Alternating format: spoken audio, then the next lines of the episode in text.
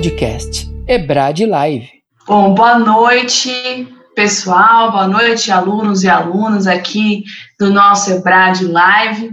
Eu sou a professora Paula Monteiro Danese, supervisora acadêmica da pós-graduação em Direito Internacional Aplicado, em que nós temos a patronesse a professora Flávia Piovesan, uma pós-graduação incrível, e hoje nós temos o prazer de receber um dos nossos professores, que é o professor Caio Borges. O professor Caio Borges, ele é advogado, graduado em Direito pela Universidade Federal da Paraíba, mestre em Direito e Desenvolvimento pela Escola de Direito de São Paulo, da Fundação Getúlio Vargas, e doutor em Filosofia e Teoria Geral do Direito pela Universidade de São Paulo.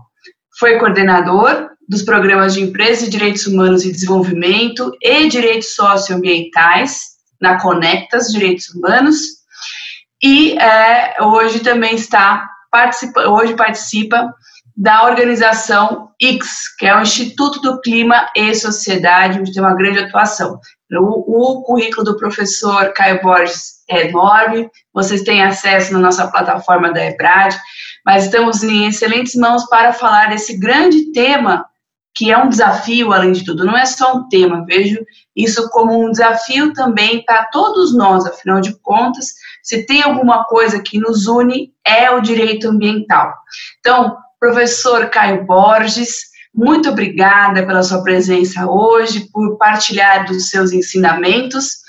E nesse momento em que nós estamos, já falando um pouco do seu tema, hoje a gente vê quase que diariamente, infelizmente, a questão da Amazônia. A Amazônia é hoje algo que toma conta de todos os jornais nacionais e internacionais.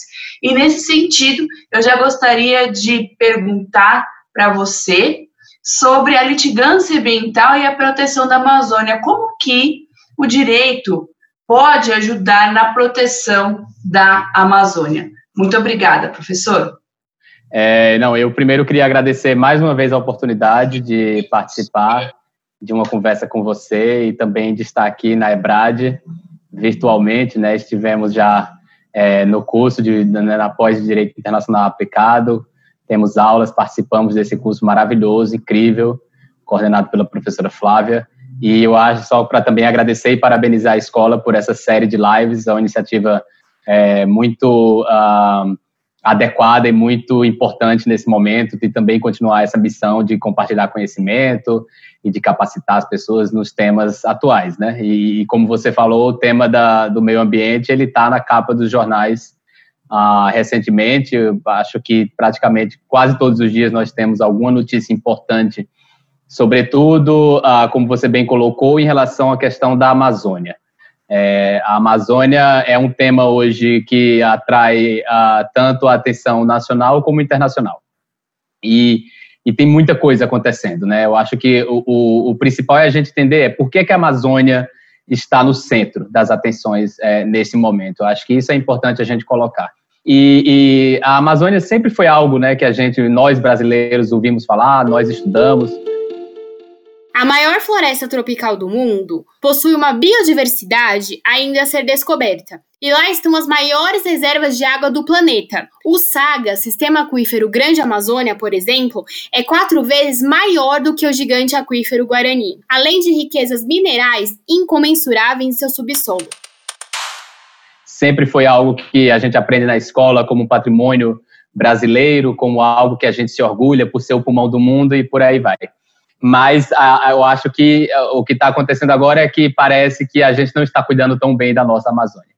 E isso a, tem levado, então, a essas reações que vêm de diferentes setores. São reações tanto por parte de investidores internacionais que cada vez mais se preocupam com as consequências ambientais de seus investimentos e, e que se sentem cobrados seja por demandas de consumidores, de órgãos reguladores, ou mesmo, enfim, de outras partes, para que é, essas questões elas sejam uh, consideradas. Ou mesmo porque os valores mesmo éticos, é, eles estão também, enfim, mudando, né? Felizmente. Na Amazônia está situada a maior fronteira geopolítica da biodiversidade e, por esse motivo, é uma das áreas mais visadas no território brasileiro pelos países estrangeiros. Por isso, nós assumimos grandes desafios diante da valoração de interesses sociais, econômicos, tecnológicos e políticos. Por um lado, temos a premissa da proteção de mantê-la e preservá-la, e de outro lado, a exploração dos recursos apresentados sob a visão do aproveitamento do potencial econômico. É, a questão climática ela, ela, ela traz, eu acho, que esse senso de, de, de, de, que é tangível, de que o risco de a gente não cuidar do nosso meio ambiente, ele é um risco que gera consequências reais sobre os sistemas naturais, sobre os sistemas humanos, sobre a economia, sistemas econômicos também. E não é por outra razão que no, no último ano o relatório do Fórum Econômico Mundial de Davos, é, pela primeira vez, é, colocou é, como é, maiores riscos é, é, os riscos ligados à questão ambiental. E isso foi, ah, na verdade, por uma pesquisa de percepção né, e de entendimento de lideranças globais, de lideranças políticas e lideranças econômicas sobre quais são os riscos que a humanidade enfrenta. E os riscos é, ambientais, eles estiveram ali, então, uh, no top 5. Para a obtenção de um resultado positivo no país, é preciso uma atuação eficaz do poder público e a conscientização da população. São imprescindíveis que sejam tomadas medidas mitigadoras para amenizar os impactos e solucionar tais problemas existentes no meio ambiente seja o risco de ocorrência de desastres naturais, de eventos extremos, de disrupções causadas pelas mudanças climáticas e outros é, eventos desse gênero. Então, a, a, é, é, voltando à questão da Amazônia, eu acho que se insere muito nesse plano de fundo que a gente está né, conversando aqui. Então, se a Amazônia tem um papel reconhecido pela ciência de estabilizador climático, tanto local como regional, e também se a Amazônia, a Amazônia ela tem um papel internacional. É, e esse papel internacional, por que, é que ele existe? Porque a, a, Amazônia é uma grande fonte de captura de carbono da atmosfera. E a gente sabe que quanto mais carbono existe na atmosfera, é, mais a, a concentração de, de, de, desses gases, né? não só carbono, mas a gente coloca carbono como o principal gás de efeito estufa.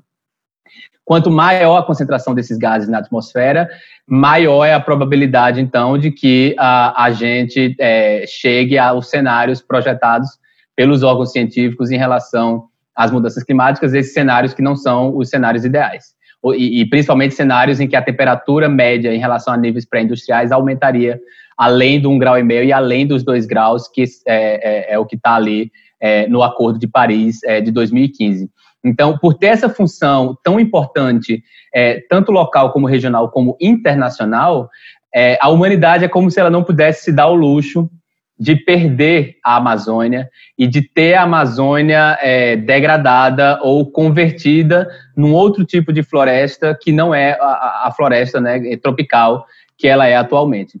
Então, diante dessa, dessa, desse papel estabilizador climático, que é importante até, por exemplo, para né, já é bem comprovado, né? A ciência já mostra que hoje existem os chamados rios voadores. Então, a, a evapotranspiração da Amazônia faz com que é, a atmosfera carregue é, vapor de água e umidade para outras regiões, sobretudo para o centro-oeste e para o sudeste. A própria agricultura do Brasil depende muito da preservação da Amazônia. Então, tudo isso tem levado com que as pessoas entendam que é necessário a preservar a Amazônia. Agora, passando para a sua pergunta mais especificamente, o que, é que a litigância ambiental tem contribuído para a preservação da Amazônia? É, é, primeiro, é importante dizer que é, os, o IBAMA, o Ministério Público, as organizações da sociedade civil já estão atuantes na Amazônia há muito tempo. Né? Então, assim como também em outras regiões do país, como na região onde tem a cobertura de Mata Atlântica e por aí vai, existe também ali uma, uma, uma, tentativa de aplicar toda a legislação ambiental que deve ser aplicada independentemente do bioma, né? com algumas especificidades, como, por exemplo, o regime da Mata Atlântica, ele é mais específico, mas, é, pelo menos, o que diz respeito, por exemplo, à aplicação do Código Florestal, do, da legislação em relação ao licenciamento ambiental de grandes de obras com impacto né, é, socioambiental, tudo isso então já tem já está no radar e, e, as organizações têm atuado em relação a isso há muito tempo.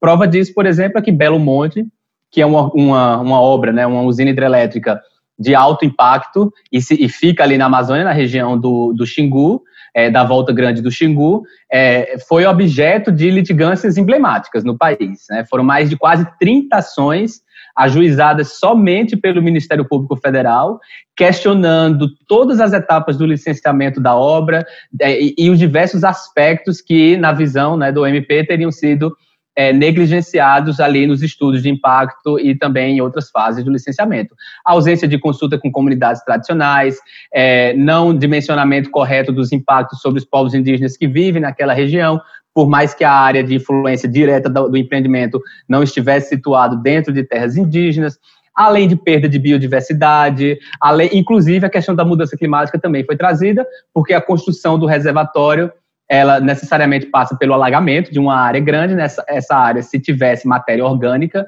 é, e se essa matéria orgânica não for retirada, gera uma grande quantidade de metano, que é um gás é, de. Eu posso estar errando agora, não sei se é 28 vezes ou 56 vezes mais potente, inclusive, do que o gás carbônico em termos de capacidade exatamente de retenção é, do, do, calor na, né, na, na, na, superfície terrestre. Então, é, é, é, é só para né, levar um pouco para trás, que essa, essa litigância ambiental em favor da Amazônia se deu, se dá é, já há um tempo, né? E mais recentemente, o que eu tenho visto, Paula, é uma tentativa de trazer uma litigância é, inovadora, com alguns elementos que são novos, de estratégia jurídica, de tese jurídica, e tudo mais. Então, a gente vê, por exemplo, um, um, um, uma iniciativa que eu acho interessante de ser analisada, de ser estudada, por quem está olhando litigância ambiental, é o projeto Amazônia Protege do Ministério Público Federal.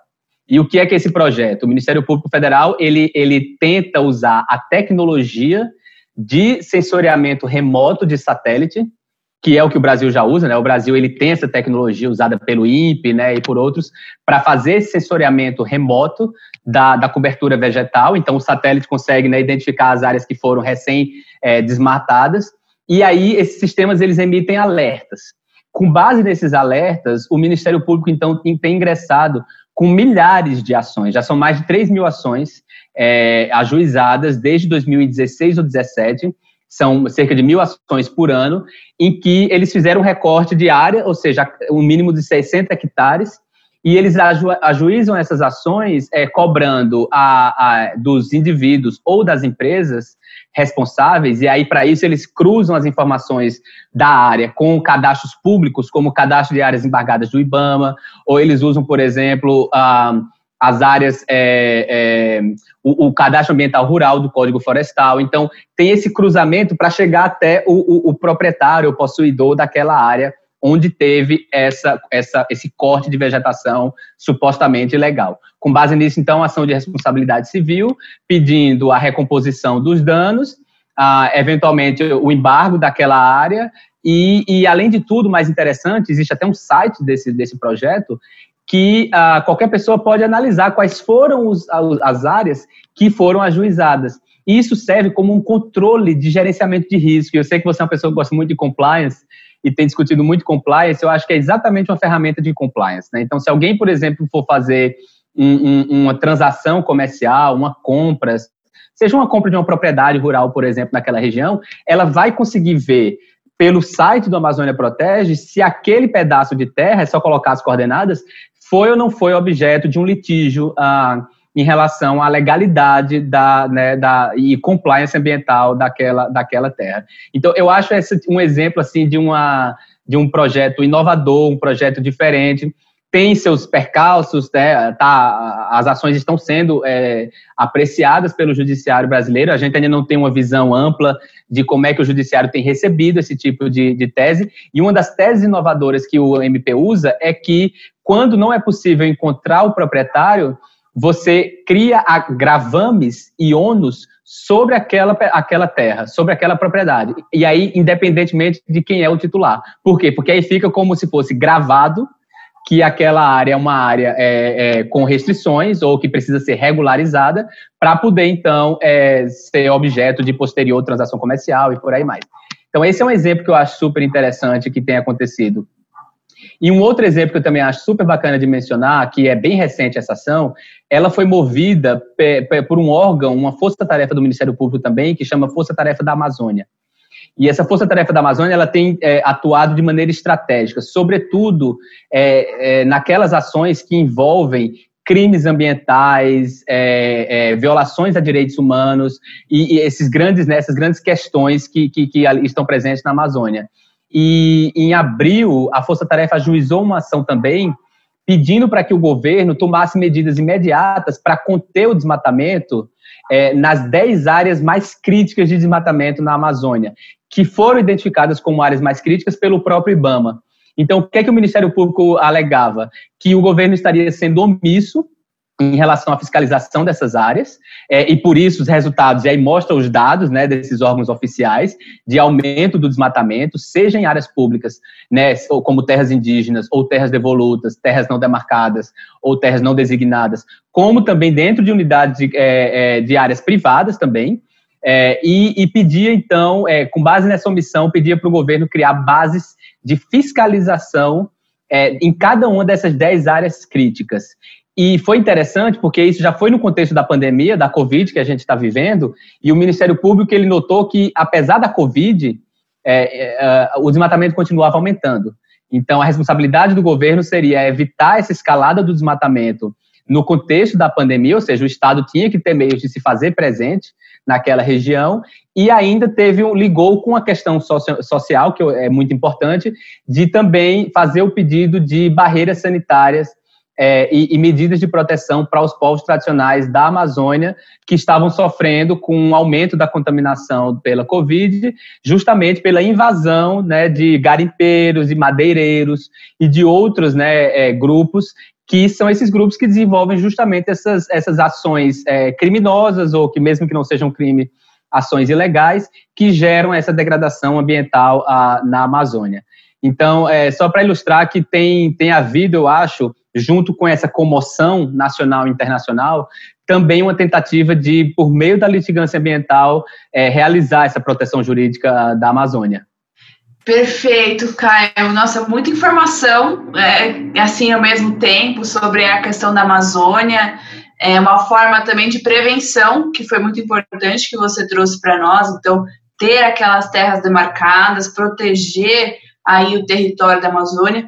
Mas é, eu sei que a gente não chegou a falar desse ponto, mas você tocou em alguns, alguma, alguns pontinhos aí dentro desse grande ponto, que é a questão da, da Amazônia, falou a questão também do desmatamento, enfim, como que não só pensar aí em qualidade né, de, de vida para as pessoas que moram na Amazônia, mas pensando que isso vai gerar e já está gerando aí uma consequência climática gigantesca.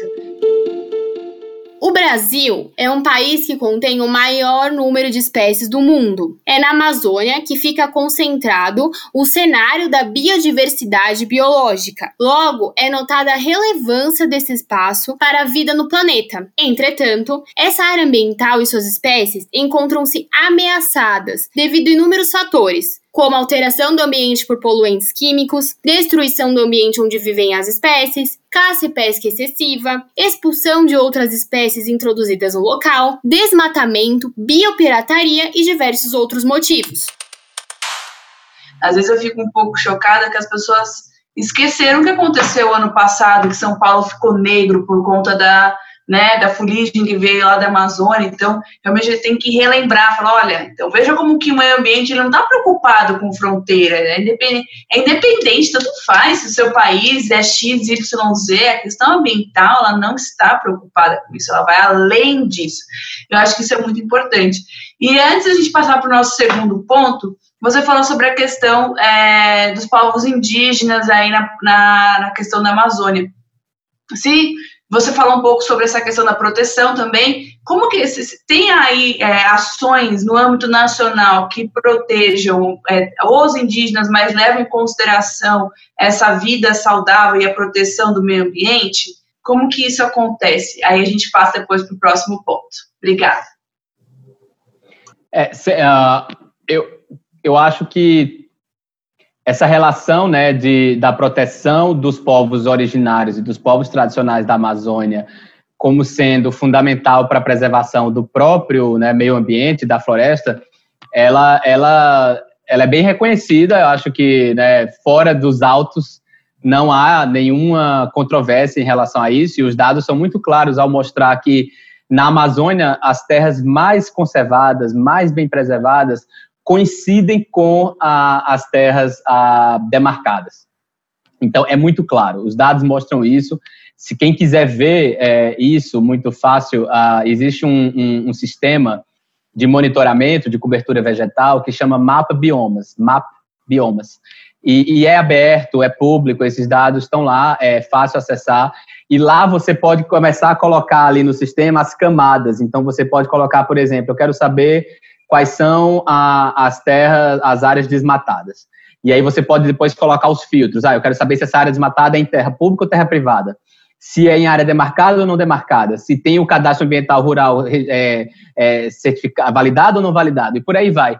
Então, é, quando você faz esse, esse cruzamento, fica tão óbvio e tão claro que as áreas demarcadas é, e as unidades de conservação, elas é, exercem um papel fundamental é, na contenção dessas, dessas pressões é, que acabam por né, gerar desmatamento, degradação ambiental, né, e, enfim, as diversas formas de degradação ambiental. Então, isso fica muito claro. É por isso que eu acho interessante também pensar, teve um julgado que começou no início dos anos 2000, mas foi concluído apenas agora, é, no ano passado, que eu acho que é a ADI 4717, e nessa ação direta, a, o, qual era o, a, a questão que estava ali posta? Se é, pode haver mudança de status de unidade de conservação via medida provisória.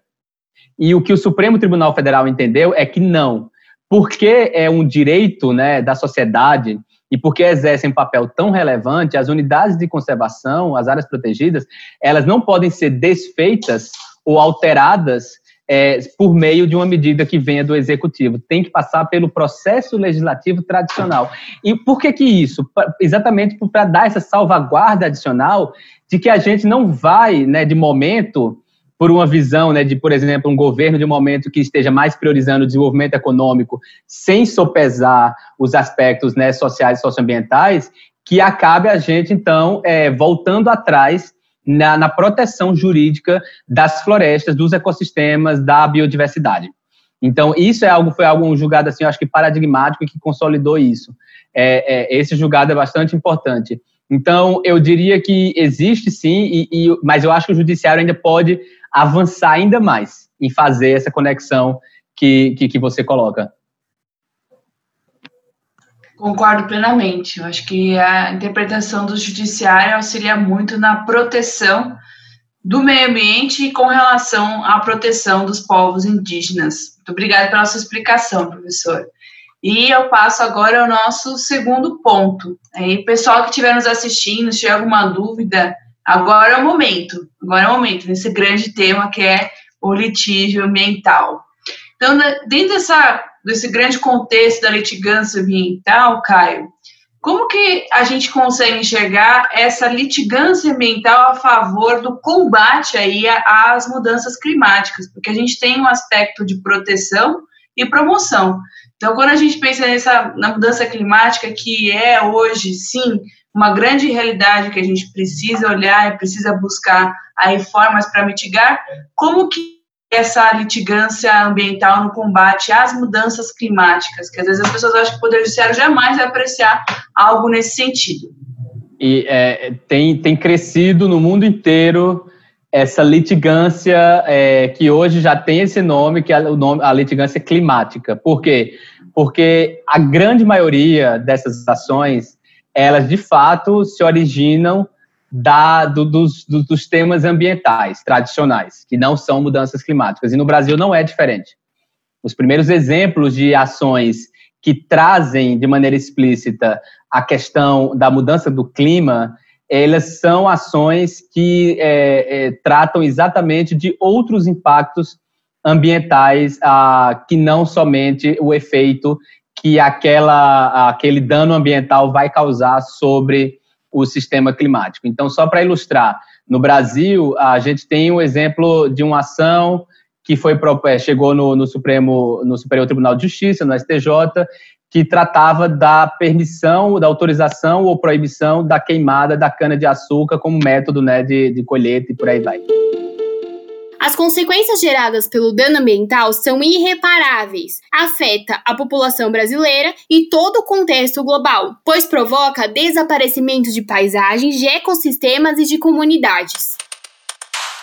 E, e ali se discutia uh, os danos que as queimadas trazem para a saúde humana, para a poluição do ar, para enfim, para uma série de questões, até para a própria a, a degradação do solo, é, o não aproveitamento dos recursos naturais e a aceleração né, dessa degradação.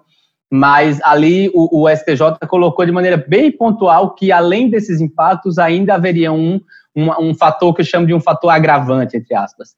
É, esse fator agravante é justamente que, ao lançar carbono na atmosfera por meio dessa queima, você ainda está contribuindo para aumentar a concentração dos gases de efeito estufa na atmosfera e, por consequência, está contribuindo para o aquecimento global, ah, que, por sua vez, gera os impactos adversos.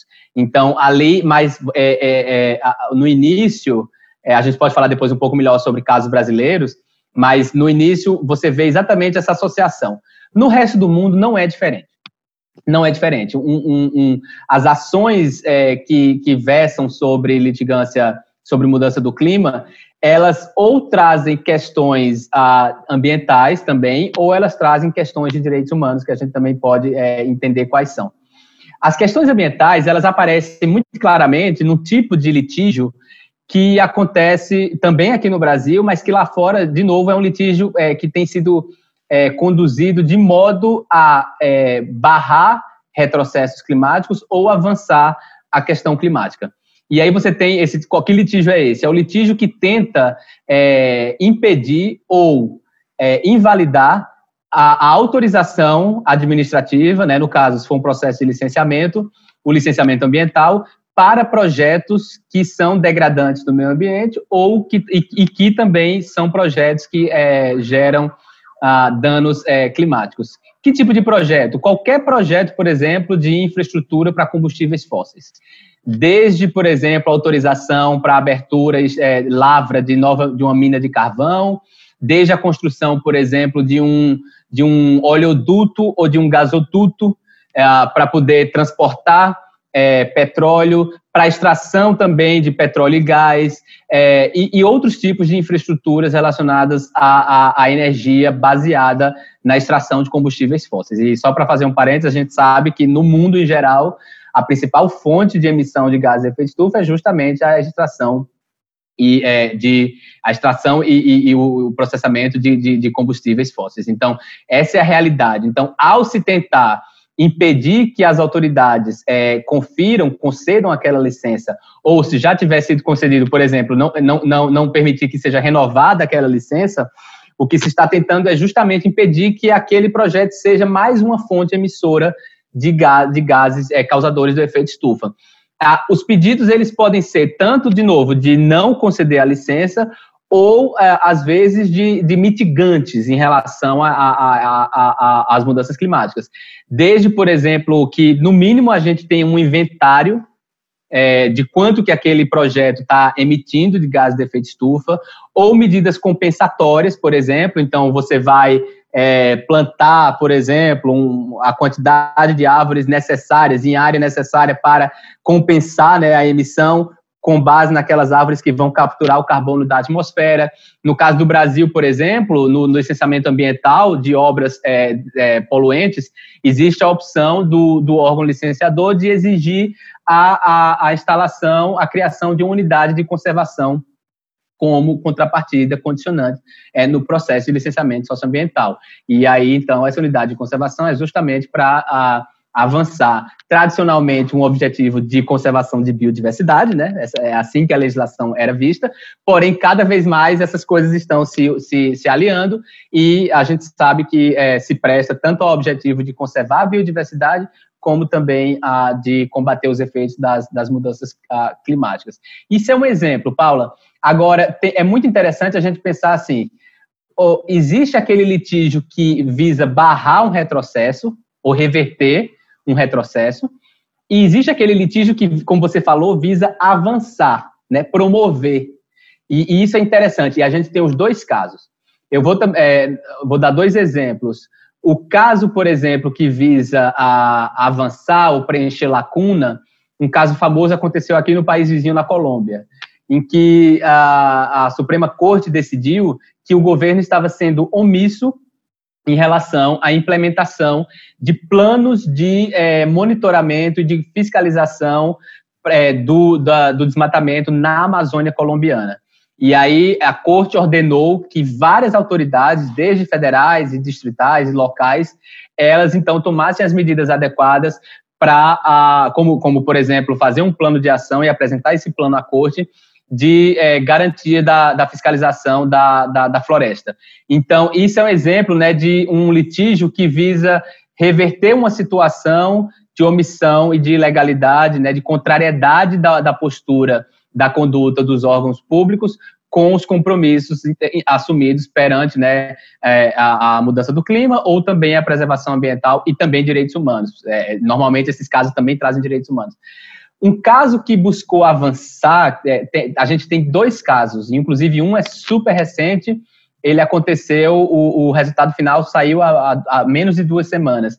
Ah, o primeiro, que acho que é o caso mais conhecido internacionalmente, de o, o judiciário é, promovendo é, e dizendo que o governo deveria ser mais ambicioso em relação às suas metas climáticas, aconteceu ah, na Holanda.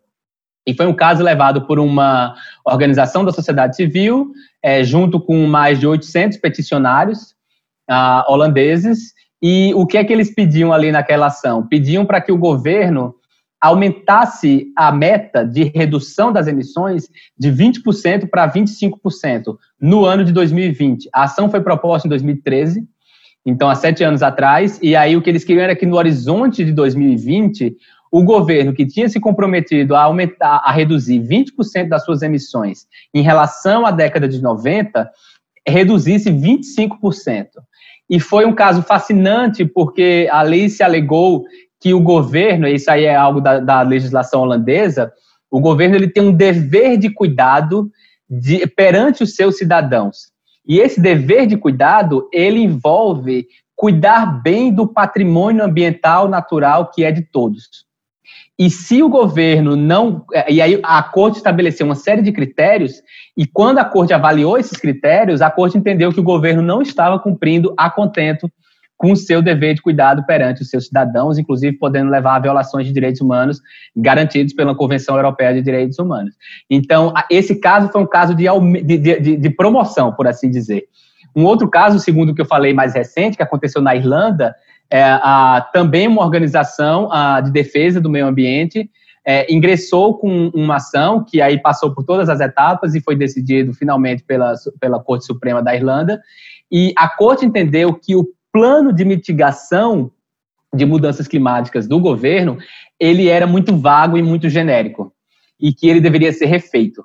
Então ela entendeu que, e aí foi interessante, porque ela usou direitos que são direitos fundamentais, mas que são direitos fundamentais que já estão cristalizados nas normas de direito ambiental, como, por exemplo, o direito à participação em, questões ambientais ou o direito à, à, à informação que está lá no princípio 10 da Declaração do Rio de 1992 e que também foi positivado agora recentemente no âmbito regional por o tratado que foi a, a, aprovado aqui na nossa região da América Latina e do Caribe, que é o famoso Acordo de Escazú. Ainda não foi ratificado pelo Brasil, mas esse Acordo de Escazú é um tratado vinculante que reconhece o direito dos cidadãos à, à, à participação em, em decisões administrativas, legislativas, em matéria ambiental e garante o direito também de acesso à informação para que a sociedade consiga saber exatamente né, quais são os riscos, o que é que o governo, quais são as políticas governamentais e a partir daí essa sociedade possa então engajar criticamente.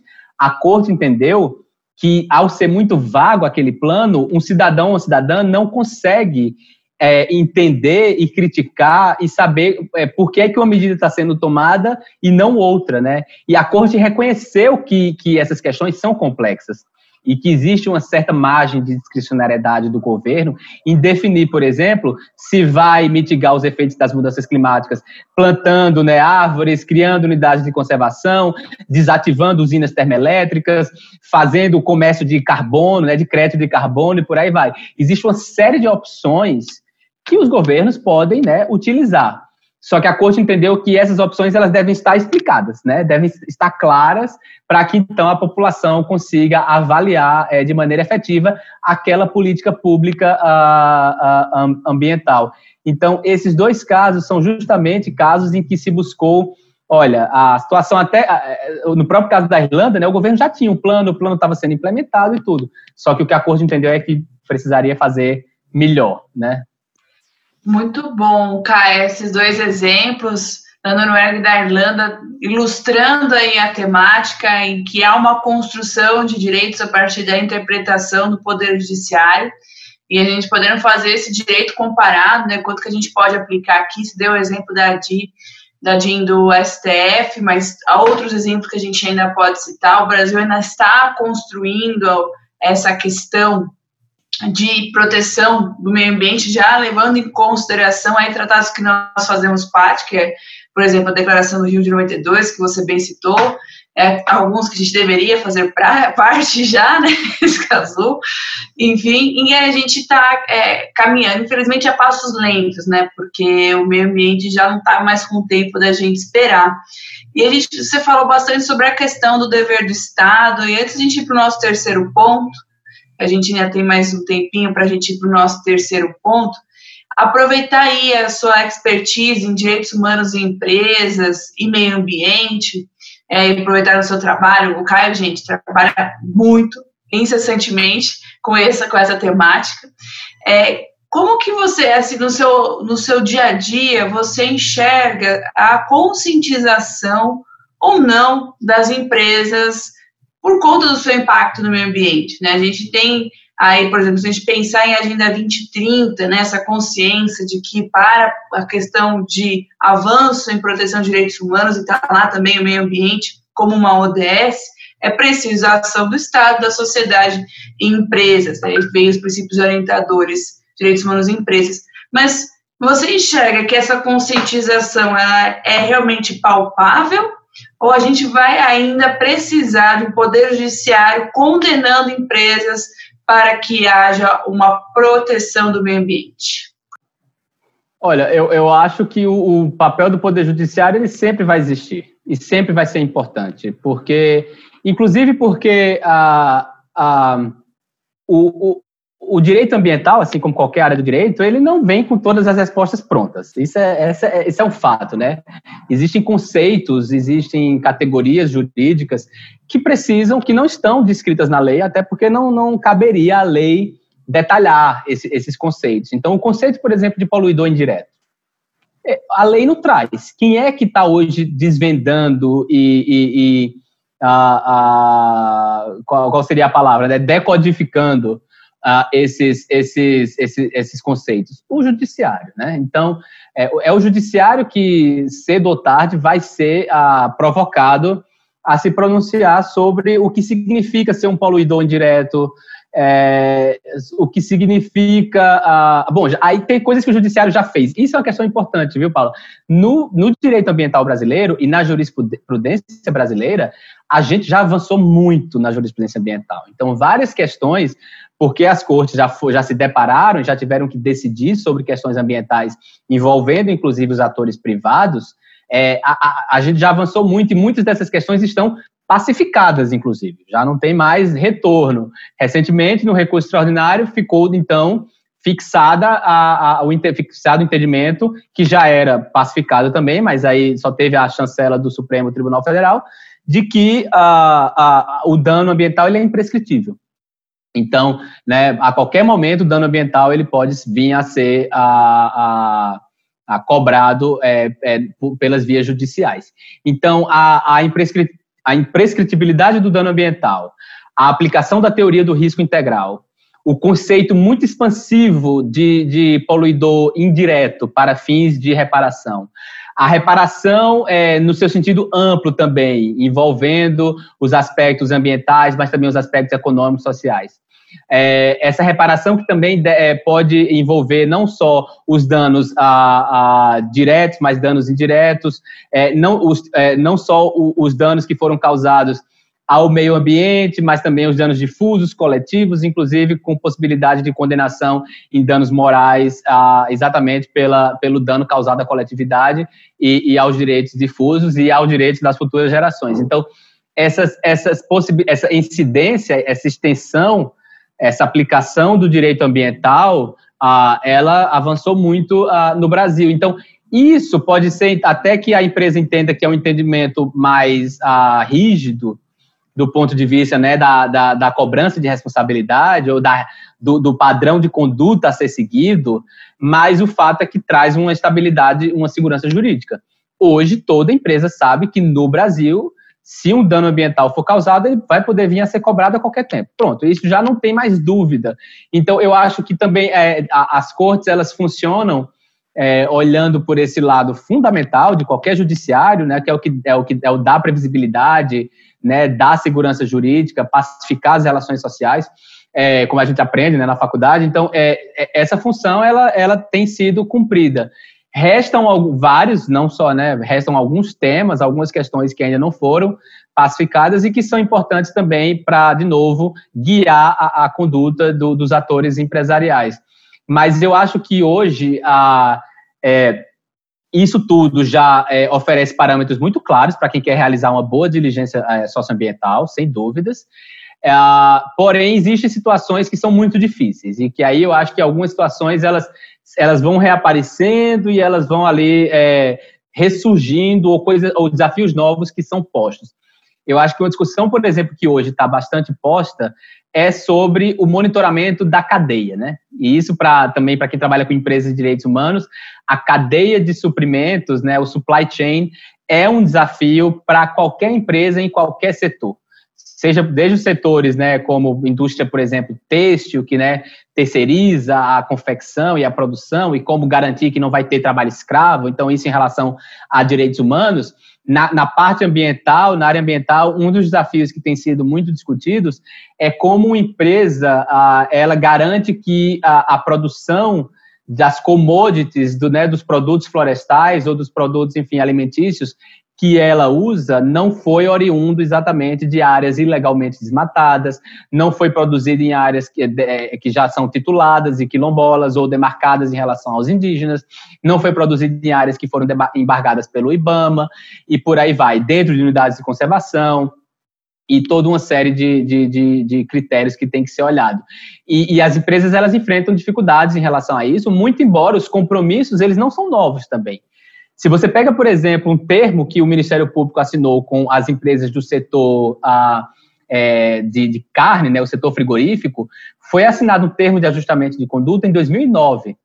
Em 2000, já em 2009, ali é, houve uma assinatura de um acordo setorial em que as empresas, né, os, os frigoríficos, eles se comprometiam a faz, tomar medidas de diligência, como, por exemplo, auditoria independente, para certificar que a, a origem daquele gado, né, não era um gado criado em áreas desmatadas, por exemplo.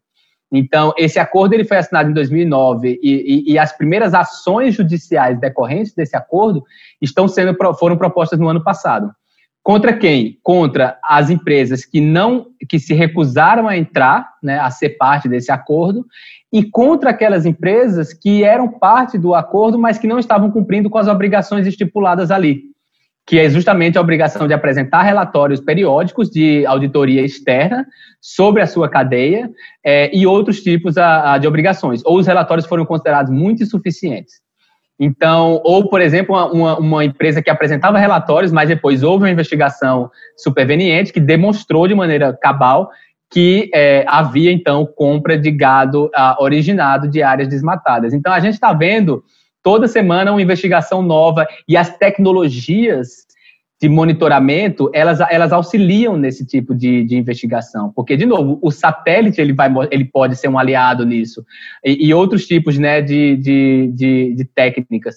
Então, eu diria que é isso. O, o setor privado, ele, ele é, em alguns temas, talvez resíduos sólidos, pode ser que tenha avançado.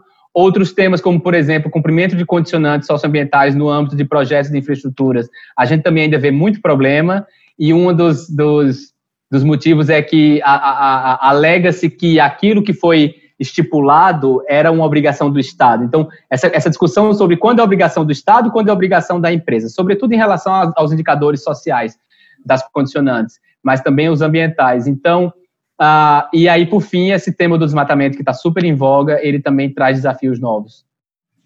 Com certeza, Caio. Foi uma riqueza de detalhes na sua resposta, e aí demonstrando que a gente tem avançado sim nessa questão de de meio ambiente empresa no Poder Judiciário. É, vencemos aí, que eu chamo de tragédia, né? Tragédia é algo que não tem a mão do, do indivíduo, no nosso caso teve, né? Da questão de empresas com meio ambiente, duas vezes seguidas, basicamente, né?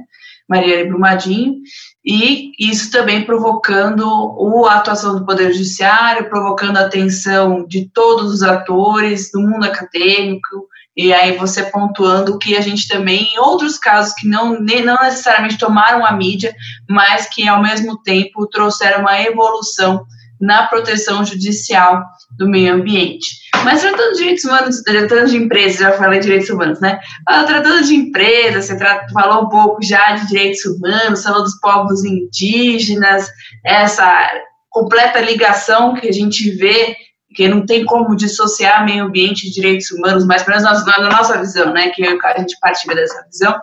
Como que você vê então, essa litigância ambiental juntamente com a proteção dos direitos humanos? Essa aí acho que é pergunta coração hoje da nossa discussão.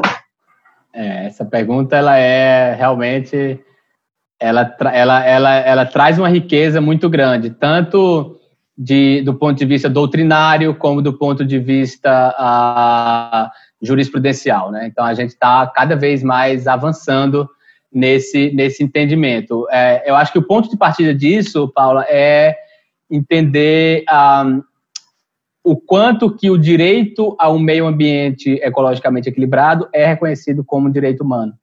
E existe um livro do atual relator da ONU sobre uh, meio ambiente e direitos humanos, o David Boyd, ele é especialista justamente é, nisso, né? É, em, em, como é que o direito ao meio ambiente ecologicamente equilibrado foi progressivamente sendo compreendido como um, um direito fundamental. E ele fez uma pesquisa, por exemplo, comparada na, nos 193 países, ah, que é até então parte da ONU, e ele descobriu que assim a grande maioria tem positivado já hoje na Constituição ou de maneira implícita, mas já reconheceu o direito ao meio ambiente ecologicamente a, é, é equilibrado, então, como um direito fundamental. Então, isso é, é bem interessante para a gente ver assim que é, é, um fenômeno já bem globalizado.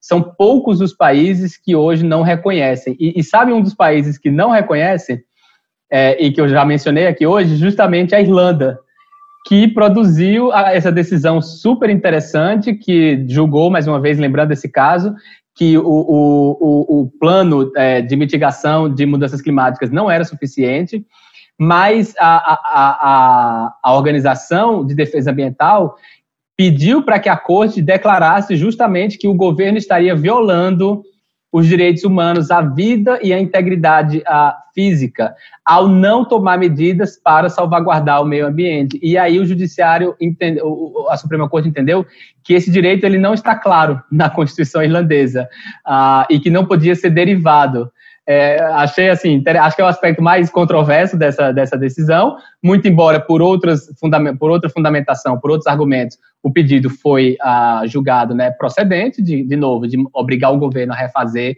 o seu plano de mitigação, mas usando, de novo, uma ideia de que ele é, não cumpria com outros aspectos legais da, da, legislação irlandesa em relação ao que o plano deveria conter. E teve ali o que eu chamo de um puxadinho de direitos humanos, que foi os direitos de transparência e participação, é, que também são direitos fundamentais, né? estão inclusive no pacto de direitos civis e políticos e tudo mais.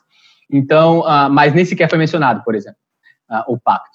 Então, é, eu acho que a primeira questão é essa: o quanto que o direito ao meio ambiente ecologicamente equilibrado é um direito fundamental. Segundo, o que tem acontecido e já avançou muito, e de novo, é, acho que isso também já está pacificado na, nas interpretações e na jurisprudência das cortes internacionais, são as interrelações entre diferentes é, direitos humanos. E aí a, a, a, Declaração de Viena, né, de 1993, também, que reafirmou a interdependência entre os, os direitos humanos, é, também solidificou esse entendimento. E, e, a partir disso, então, tem, tem ficado mais claro o que significa essa interdependência. E essa interdependência, os órgãos é, de direitos humanos internacionais têm, de novo, decodificado um pouco essa relação. Então, por exemplo, num, num relatório recente, num comentário geral recente, o Comitê de Direitos Humanos, que é o órgão que monitora o, o direito, a, o, a, o pacto sobre os direitos civis e políticos, a, fez exatamente essa, essa, essa elaboração sobre como é que a violação aos direitos ambientais repercute na esfera dos direitos salvaguardados uh, pelo, por, esse, por esse tratado. Que, que, que direitos são? São os direitos né, básicos, né? Direito à vida, é, direito à integridade física, direito a não ser torturado e por aí vai. Então, ali, nesse comentário, o, o, o, pacto estabeleceu essa relação. E isso é só um exemplo, dentre vários outros a, a, órgãos de tratado, pronunciamentos e julgados, inclusive, seja da Corte Europeia de Direitos Humanos, por exemplo, ou da, da Corte Interamericana, que fazem, que reconhecem essa relação. No caso do nosso sistema regional, a, a Corte Interamericana também emitiu, se eu não me engano, em 2017, a, a opinião consultiva sobre é, a relação entre direitos humanos e meio ambiente. E nessa opinião consultiva, a, a, a Corte, é, construindo em cima dos julgados e da sua própria jurisprudência, e também avançando né, na, na elaboração dessa interpretação, entendeu que o direito ao meio ambiente, os direitos ambientais se relacionam com direitos humanos, tanto porque na, nos seus aspectos procedimentais como substantivos. Nos aspectos procedimentais, é justamente aqueles que foram é, já declarados desde ali a Declaração do Rio de 1992. Então, a sociedade tem o direito de participar e de ser informada sobre a questões ambientais.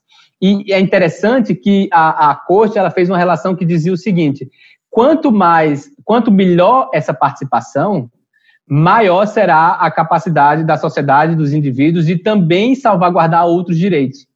Eu, ah, só para ilustrar como é que isso se aplica na prática, é, se, por exemplo, as informações sobre o risco de rompimento das barragens, né, que você mencionou, de Mariana e Brumadinho, fossem públicos, a sociedade com certeza teria tomado medidas concretas para não é, sofrer aquelas violações, né? Ninguém estaria trabalhando ali embaixo e por aí vai. Então, as informações elas não eram públicas. Então, é, à medida em que a informação não é pública, ou seja, à medida em que o direito procedimental de ser consultado. E aí lembrar que tem que ser uma consulta né, nos moldes e de acordo com também as normas sobre consulta livre, prévia e informada. Não é somente uma qualquer tipo de consulta que preenche é, esse requisito de consulta significativa. Então, é lógico que as pessoas teriam tomado medidas acautelatórias preventivas para que elas não sofressem os danos que elas vieram a sofrer. Então, fica muito claro que quanto mais bem informada a sociedade e os indivíduos são, mais capazes de, de, de, defender outros direitos. Em relação a, a, aos aspectos a, substantivos, aí você tem justamente a, a, eu diria que a relação mais próxima mesmo, né? Ou seja, e aí é que entra, por exemplo, a questão das comunidades tradicionais.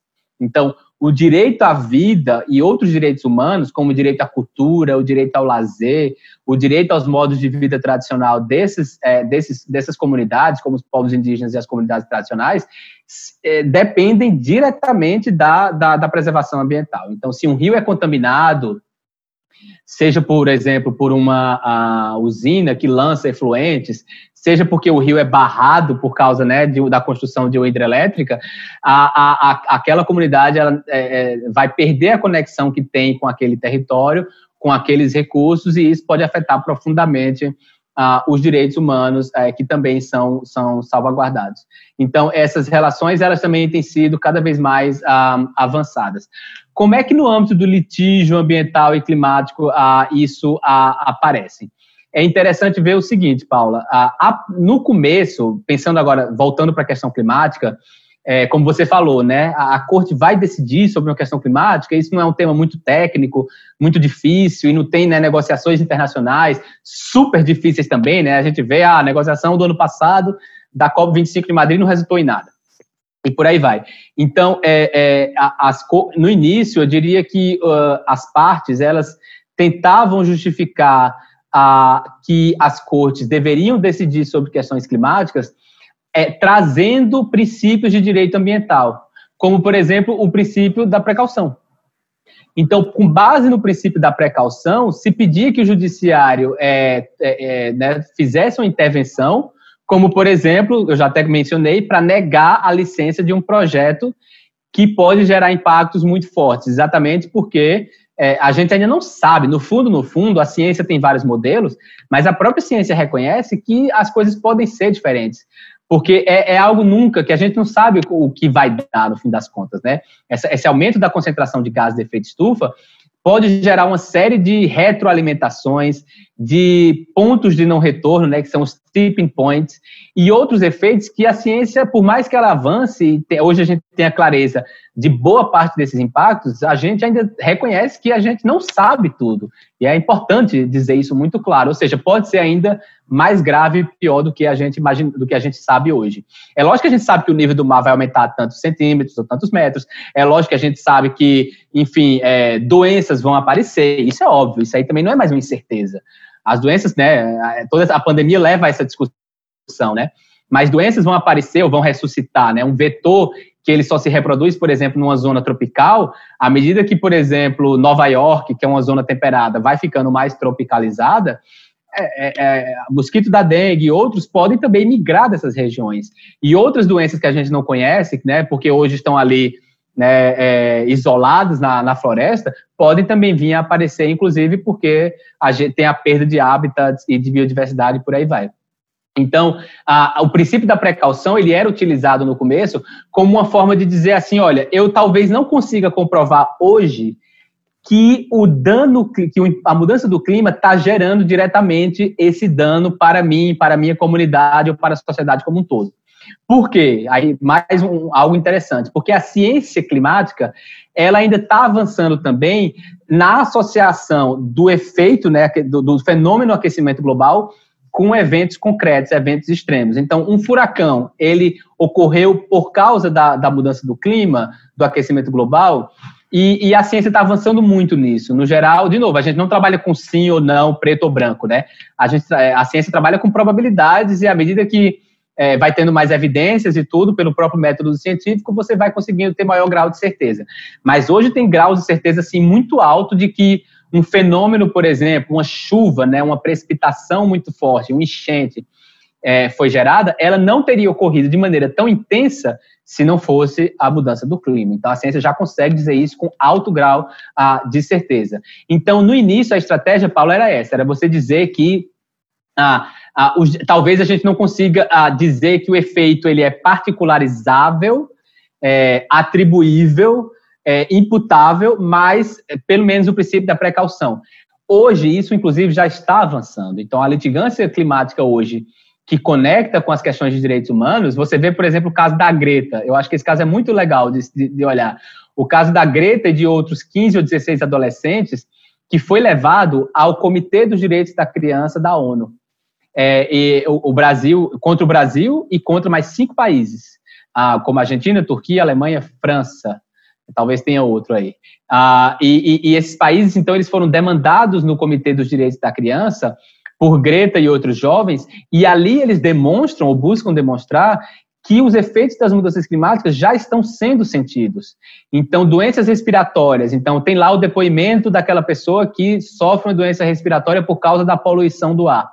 Ou de uma pessoa, um indígena, que está sofrendo também os efeitos por perda de modos de vida. Ou, por exemplo, um adolescente, um jovem que mora numa região ártica, por exemplo, numa região glaciar, e que o gelo está derretendo, e isso é, traz maior insegurança alimentar é, para ela. Então, é, a, aquela petição, essa, essa, essa comunicação, que é o termo né, correto, ela buscou já dizer que os efeitos eles já estão ocorrendo.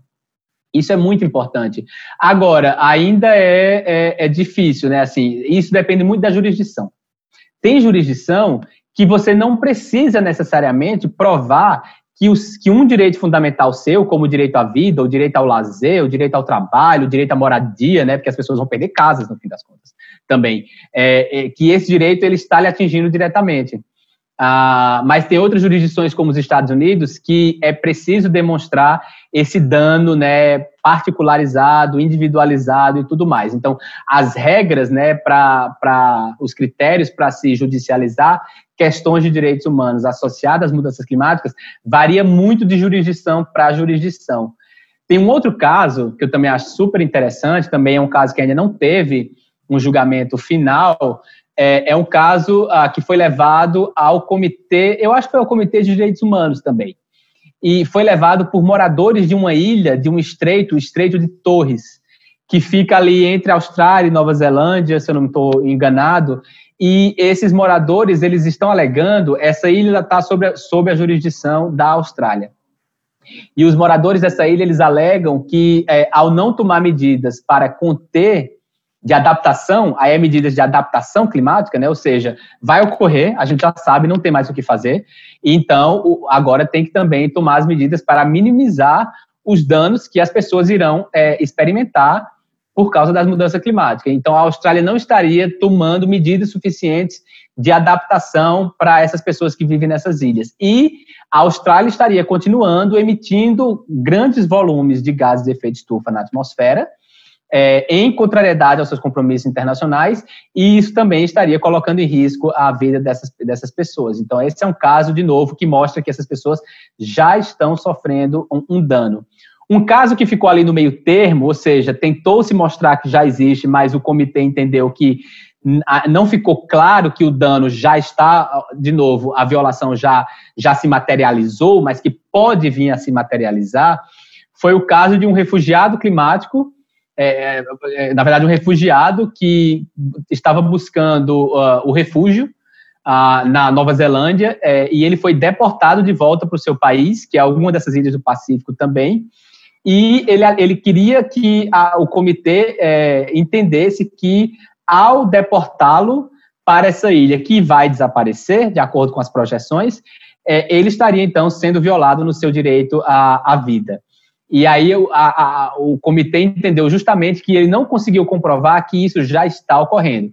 E, mas, que, mas ali foi deixado uma oportunidade que no futuro, por exemplo, os filhos dele, né, com o passar do tempo, à medida que esses, que esses riscos forem se materializando, é, você vai ter, então, a, uma causa de pedir, né, junto a, a esses órgãos internacionais.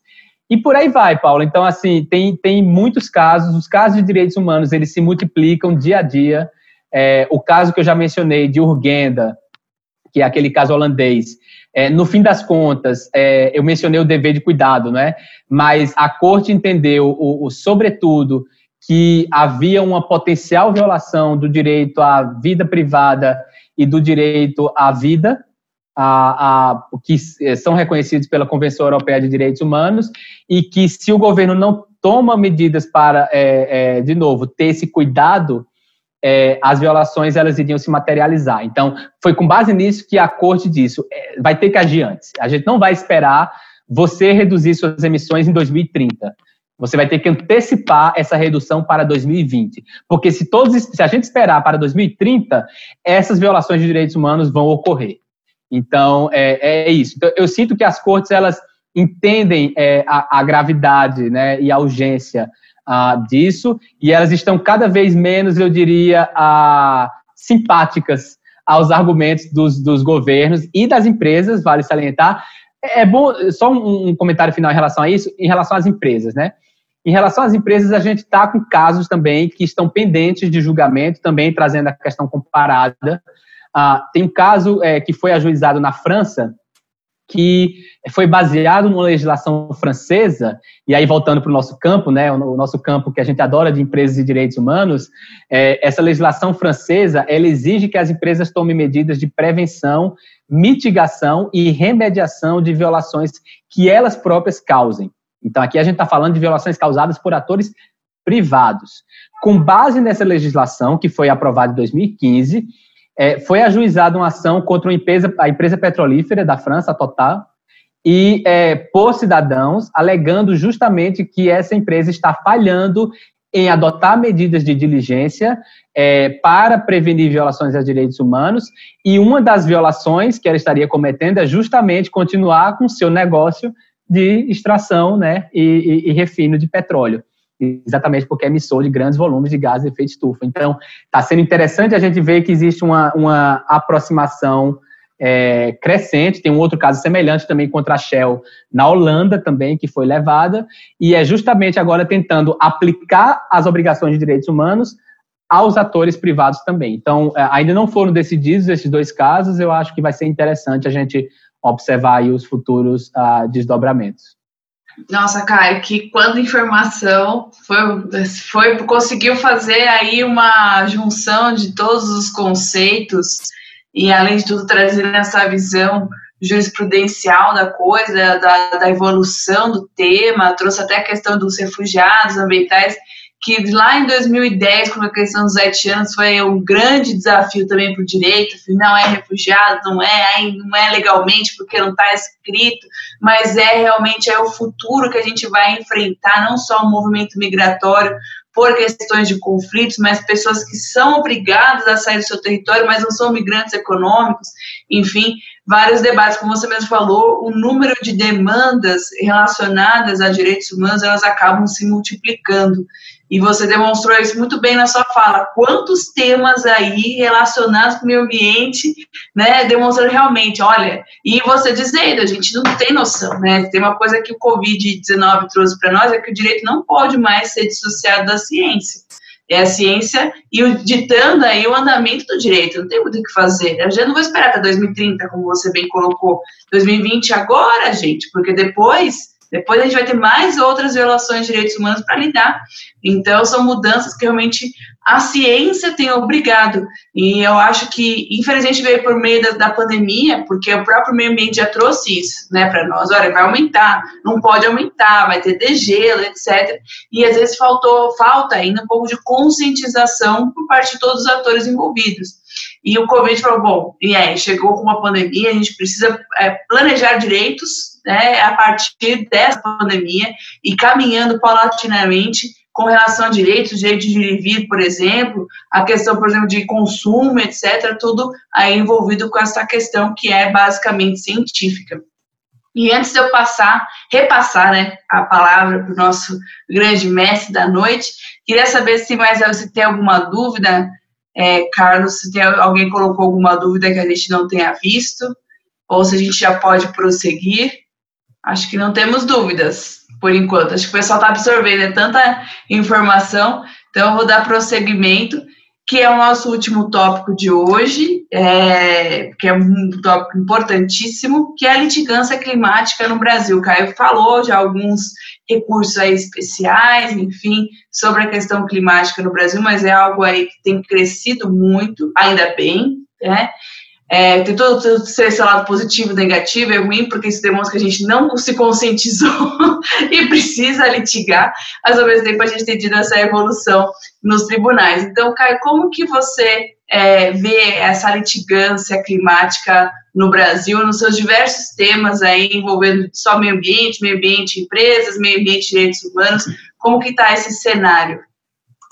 Eu, eu gosto de, de dizer que uh, a litigância, de novo, trazendo, está um passo atrás de dizer, litigância ambiental no Brasil, como eu já mencionei anteriormente, é assim, super desenvolvida, né? A gente tem uma tradição e precedentes, assim, muito avançados, é, que, que para outros países, até quando a gente fala, assim, né, nos julgados, por exemplo, do STJ, é, não é tão fácil conseguir ah, ah, entendimentos e, e, e, decisões que a gente, né, conseguiu, né, enfim, nessas últimas décadas, ah, em matéria ambiental e que sejam exatamente protetivas do meio ambiente, né? Porque você pode ter decisões que também não são. Então a gente está falando aqui, obviamente, de decisões que avançam na proteção ah, ambiental.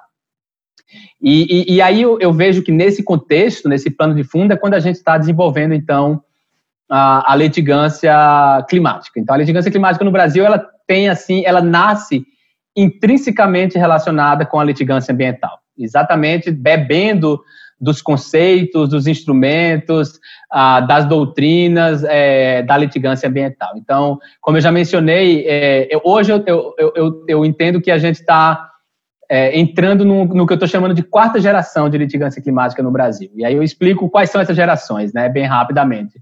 A primeira geração, até já falei, é aquela em que a mudança climática ela vem bem assim, de maneira indireta, é, como um fator, de novo, agravante do julgamento de um dano ambiental. Então, por exemplo, são os casos em que alguém desmatou uma área, o IBAMA vai lá, lavra um auto de infração ah, naque, é, em face daquele, daquele indivíduo, daquela empresa, e, e, e, depois essa empresa tenta, por exemplo, anular o auto de infração, e a discussão vai, vai avaliar uma série de questões de legalidade, se aquele auto realmente seguiu todos né, o, o procedimento e tudo mais, e se for julgado que que, que, seguiu aquele auto de infração, então ele é validado, ratificado pelo judiciário, e em algumas dessas ações o judiciário foi lá e colocou, olha, a conduta ela é grave, ainda mais numa época de mudança climática, porque ao cortar árvores de maneira ilegal, além de ser crime ambiental, infração administrativa, também é uma, uma, uma conduta que agrava é, e vai contra, né, vai de encontro a a, a,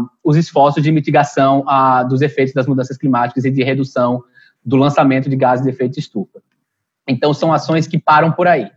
Depois, a, é, a gente vai tendo um outro, a segunda geração, eu diria, são, são ações em que é, o judiciário ou as partes elas descobrem a, a, o arcabouço sobre mudança do clima.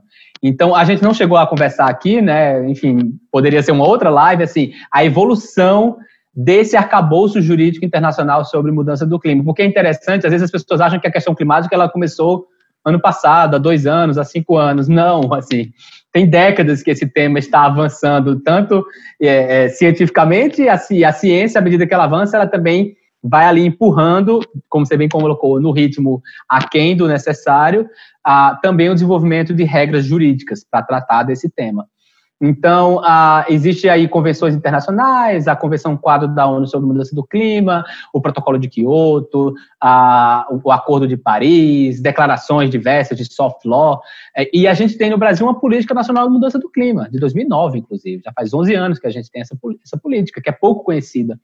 Ah, então, é, é, eu diria que a segunda geração foi essa em que as partes começaram a fazer referência a essa política, e aí eu vou ilustrar só com um caso, tem um caso que eu acho interessante, que é um caso aqui no Rio de Janeiro, em Niterói, na verdade, que é vizinho, em que uh, o, o, Ministério Público pedia para que a, a prefeitura é, é, só concedesse licença para construir uh, edificações na orla de Icaraí, que é uma praia de Niterói, acima de seis andares, se antes o empreendedor apresentasse, fizesse um estudo de impacto de vizinhança. Veja que isso é uma questão urbanística, né, ambiental, enfim. Mas no, no, no, no, acórdão, o, o, o Tribunal de Justiça do Rio de Janeiro trouxe o princípio da adaptação, fazendo referência ao Acordo de Paris, à Convenção da ONU e à Política Nacional de Mudança do Clima.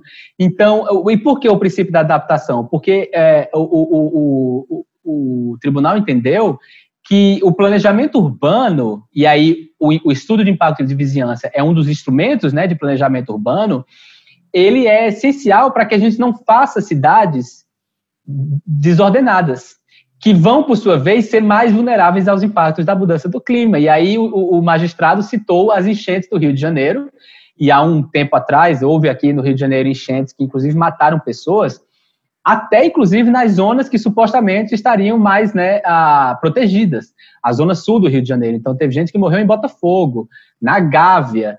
Então, assim, são, a gente está acostumado a ver né, deslizamento de, de encostas em, situa em, em favelas, em, em lugares né, vulneráveis. E a gente, né, enfim, parece que aceita isso como algo natural, quando na verdade tudo isso é fruto, né, de uma série de omissões ah, do poder público em, permi em permitir ah, que em não dar esse planejamento. Obviamente, eu não estou aqui de forma alguma e nunca direi jamais que a culpa é das pessoas que sofrem aquele dano. Pelo contrário, é, a responsabilidade é do poder público ah, em é, dar ah, os meios necessários e garantir os direitos ah, dessas pessoas que moram em estado de vulnerabilidade. Ah, e, e, então, esse é um exemplo. Mas ali também parou por aí.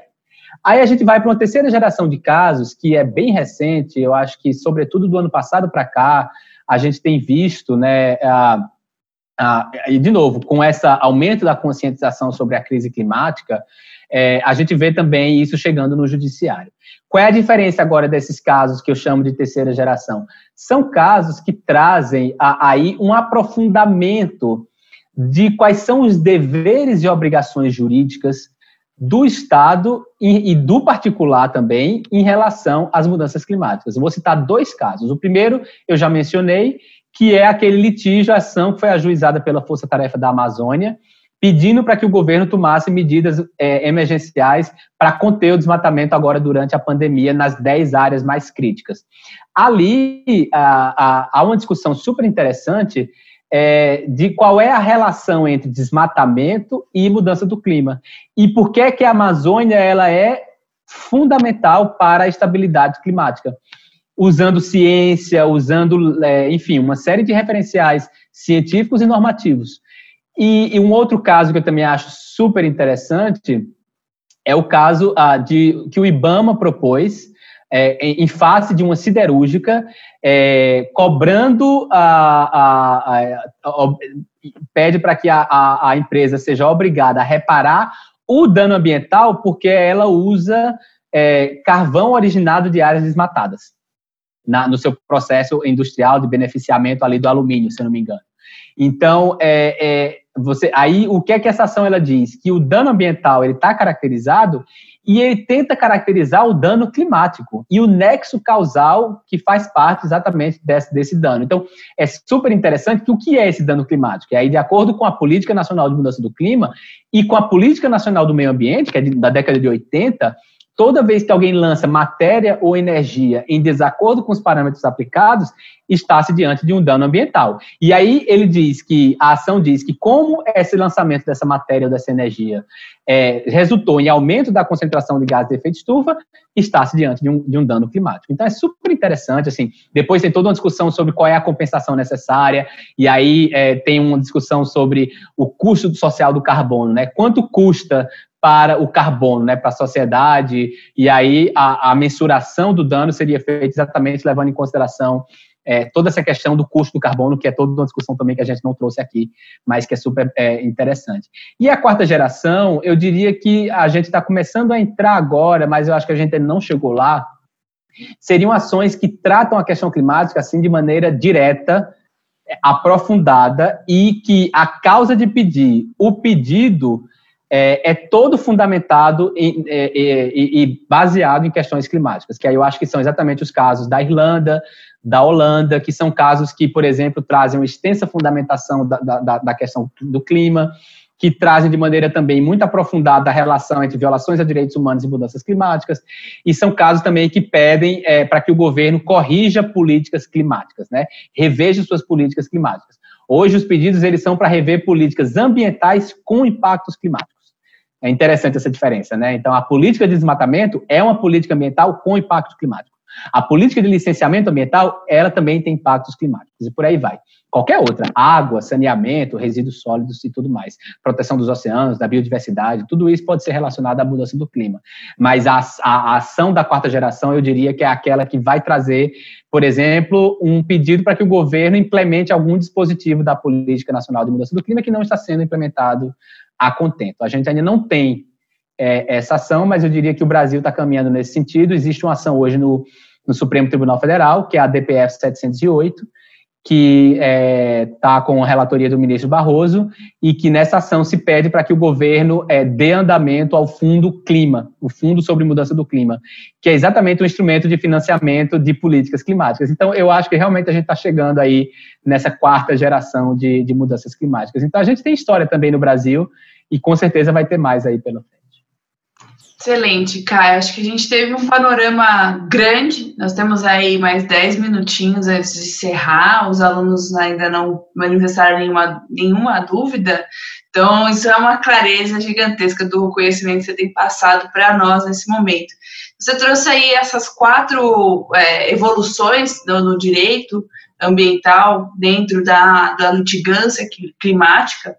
Sendo também um, um grande desafio para proteger ele diretamente, né? Que você trouxe aí a questão de proteção indireta até a terceira fase e proteção aí direta, que é algo relativamente novo, sobre entrar com uma ação para proteger o meio ambiente exclusivamente, diferentemente de se utilizar do meio ambiente como uma forma como ricochete, né? Ou seja, temos aí uma proteção ambiental direta. Preciso dessa ação por conta disso, não porque o meu, meu direito humano, por exemplo, de uma vida, de um meio ambiente saudável está sendo violado, ou se a gente pegar, por exemplo, a Corte Europeia, que até hoje não tem ali num, um, um documento né, específico de proteção ambiental, mas se utiliza aí do artigo 8 do artigo 7 da Convenção Europeia de Direitos Humanos para proteger o meio ambiente. E você acredita que essa quarta onda, ela veio para cá ou é uma construção que todo mundo começou ao mesmo tempo? Como é que foi essa evolução de ter o meio ambiente como um sujeito aí de direitos para protegê-lo judicialmente? É, eu acho que se manifesta, como você bem colocou, é, com suas próprias particularidades em cada jurisdição ou em cada a, região. A, então, a, novamente, assim, trazendo um, um, um, eu acho que no Brasil a gente já tem julgados várias, várias decisões que reconhecem o direito fundamental ao meio ambiente ecologicamente equilibrado, ao meio ambiente saudável. Enquanto que na Irlanda esse direito não é reconhecido. E não, ainda não pode servir como, como base para uh, se avançar na proteção ambiental ou na proteção de direitos, né? Então essa relação ela vai ter que ser explorada a fundo, enquanto no Brasil isso não é um problema, né? Na verdade, uh, em países como Colômbia, uh, eu acho que eles deram até um passo além que é reconhecer os direitos da natureza como sujeito de direito. Então, no, no julgamento da Corte colombiana ah, sobre a omissão do governo implementar políticas de controle do desmatamento e fiscalização, a, a Corte também é, entendeu que a Amazônia é um sujeito de direitos. Então, também proteção dos direitos da natureza a, avançando, e eu acho que alguns outros países aqui, né, no Equador também, a gente tem ali um marco normativo é, mais avançado em relação a, a essa questão. Ah, e, e, e, eu acho que em alguns países, por exemplo, como na Holanda, é, a questão de direitos humanos, por exemplo, ela aparece de maneira ah, secundária. Ela foi importante, foi super relevante no racional da, da decisão, mas você vê que a questão de direitos humanos, é, por exemplo, a corte não entendeu que houve uma violação de direitos humanos. Ela entendeu que se o governo é a, a possível violação de direitos humanos, ela é um dos fatores a ser considerado quando a corte for avaliar se o governo está ou não cumprindo com o seu dever de cuidado. Tem uma outra doutrina jurídica que não é também assim, é, não faz parte do nosso sistema jurídico, que é a doutrina da, da public trust, né, da confiança pública. E essa doutrina ela tem embasado também ações, sobretudo nos países da common law, como no, no, nos Estados Unidos, que também tentam trazer, mais uma vez, né, de modo ali indireto, que a proteção dos recursos naturais, que é né, um direito coletivo, um direito difuso, é, é, é uma obrigação jurídica do Estado, uma obrigação constitucional, e ao não cumprir com essa obrigação, o governo, então, é, poderia é, estar dando causa a violações a, de direitos humanos. O que eu acho é que no Brasil, por nossa vasta a, a jurisprudência reconhecendo mais uma vez, né, direito, uma série de direitos ambientais e porque a gente tem conceitos jurídicos tão fortes como do, por exemplo, do poluidor pagador ou né, o do poluidor indireto, eu acho sim que a gente pode trazer a questão de maneira direta. E eu acho que isso vai, vai, vai aparecer.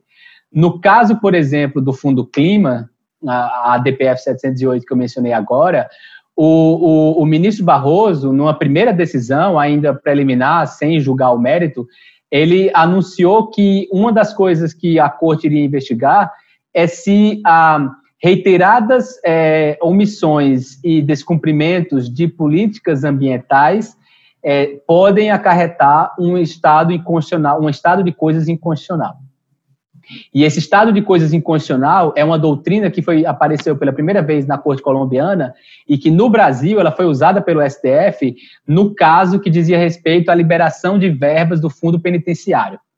E ali a Corte entendeu que o sistema penitenciário brasileiro ele é tão violador de direitos humanos, né, existem várias violações e que todas as autoridades, seja o legislativo, seja o executivo, federal, estadual, municipal e o próprio judiciário, por exemplo, ao falhar né, em, em, em considerar apenas alternativas ou a dar liberdade provisória é, ou, ou, fazer progressão de, de, pena, então todos os órgãos de Estado estariam falhando é, é, e, e cometendo violações. E com isso, então, seria necessário dar um provimento estruturante, consistente justamente em dizer, olha, vamos ter que fazer um plano e eu, corte, vou inclusive monitorar o cumprimento a, a, desse plano. Então, eu acho que tem assim uma série de técnicas né, de abordagens, de se vai ser mais direto, menos direto, mas eu acho que é, cabe, sobretudo, as partes. No Brasil, eu acho que hoje, Paula, se as partes trouxerem de maneira direta para o judiciário, e, e, e pedirem para o judiciário se pronunciar sobre essas relações diretas ou indiretas, eu acho sim que a gente vai ter sim julgados que vão tratar isso de uma maneira é, é, direta. E aí, quando eu falo direto, é, por exemplo, o quê? Acho que uma coisa que está posta e que ainda não foi reconhecido 100%, mas eu acho que, de novo, o Brasil era um, pode, pode ser um país em que isso venha a ocorrer, é um reconhecimento de, de um novo direito, que é o direito a um clima estável. Por quê? Porque sem um clima estável, não tem vida na Terra. Enfim, ou pode até ter vida na Terra, mas ser uma vida é, de maneira tão né, sofrida, com tantos impactos, com tantos eventos extremos que colocam em risco a, a vários direitos fundamentais, que eu acho que a gente está caminhando para uma discussão global se existe esse direito a um clima estável, que não, não existe nenhum tratado dizendo isso de maneira clara, né? Não não não não está em nenhum instrumento normativo, mas eu acho que pode sim haver a, a, a ser reconhecido que o direito a um clima, eu estou chamando de clima estável porque eu acho que é uma terminologia interessante, é um direito fundamental e a partir daí tem obrigações específicas, né, do Estado em relação à, à sociedade, aos indivíduos. Excelente, cara. Acho que realmente essa do clima estável, acredito eu também seja um termo a ser repensado e pensado pela academia, pelo poder judiciário, para quem advoga nessa área, que é o seu caso também porque a gente sempre pensa no, ah, no ambiente ecologicamente saudável ou estável, enfim. Mas esse termo, ele é genérico, muito embora as pessoas, quando começaram a usar, pensavam, ah, é um termo bem específico, né, o meio ambiente saudável, então sem poluição, sem poluição sonora, algo foi se desenvolvendo e foi vendo que, na verdade, ele era o princípio do resto, né, que é, que é tudo, na verdade, né, ele é, abarca, na verdade, desde do, do, da, do, da questão, por exemplo, se a gente pensar em São Paulo, né, poluição, não só a poluição do ar, mas a poluição sonora, a poluição da água. Aí você vai para uma questão de você não ter o verde, aí criar o verde. Então, foi caminhando nesse, nesse sentido.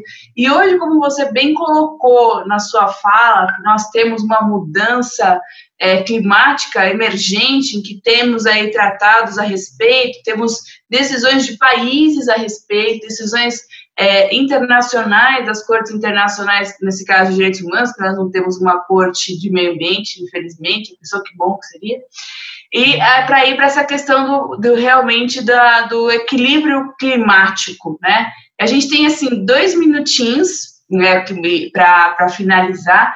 Queria saber se você tem algo a acrescentar, porque do seu trabalho, acho que é também importante dizer isso, que o Caio ele não só estuda esse termo, como ele dá aula na Ebrade sobre esse tema também, mas que ele trabalha efetivamente com essa temática, por isso essa tamanha sabedoria em que ele consegue fazer aí esse direito comparado. Então, antes de finalizar, eu queria passar a palavra a você novamente e depois eu faço o encerramento.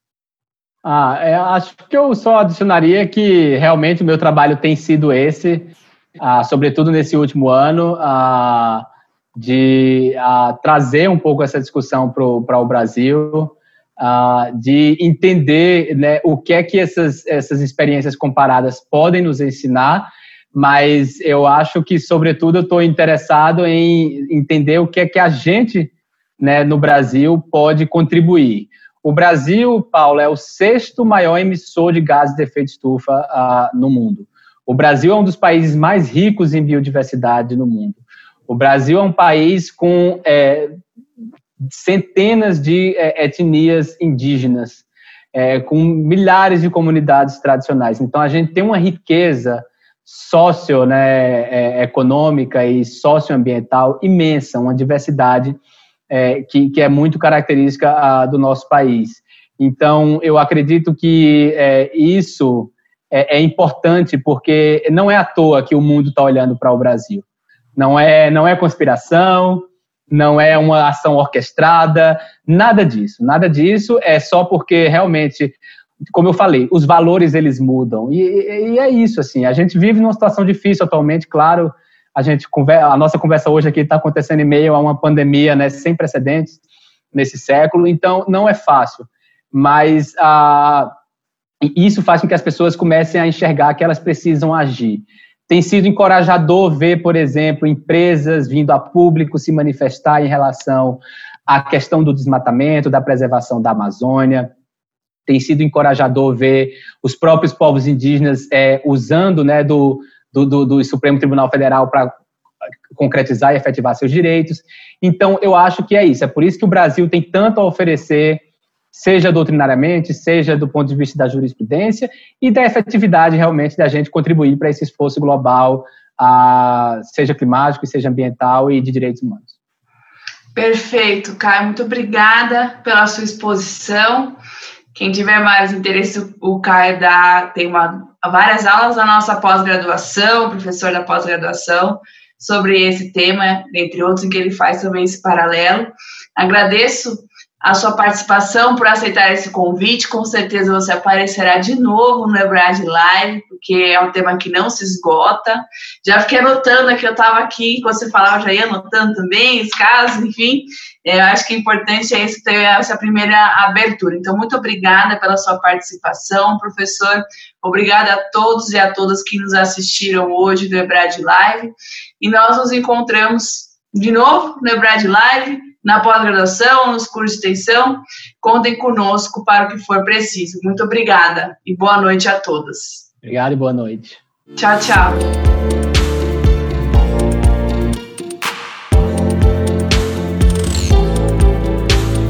Podcast Ebrad Live.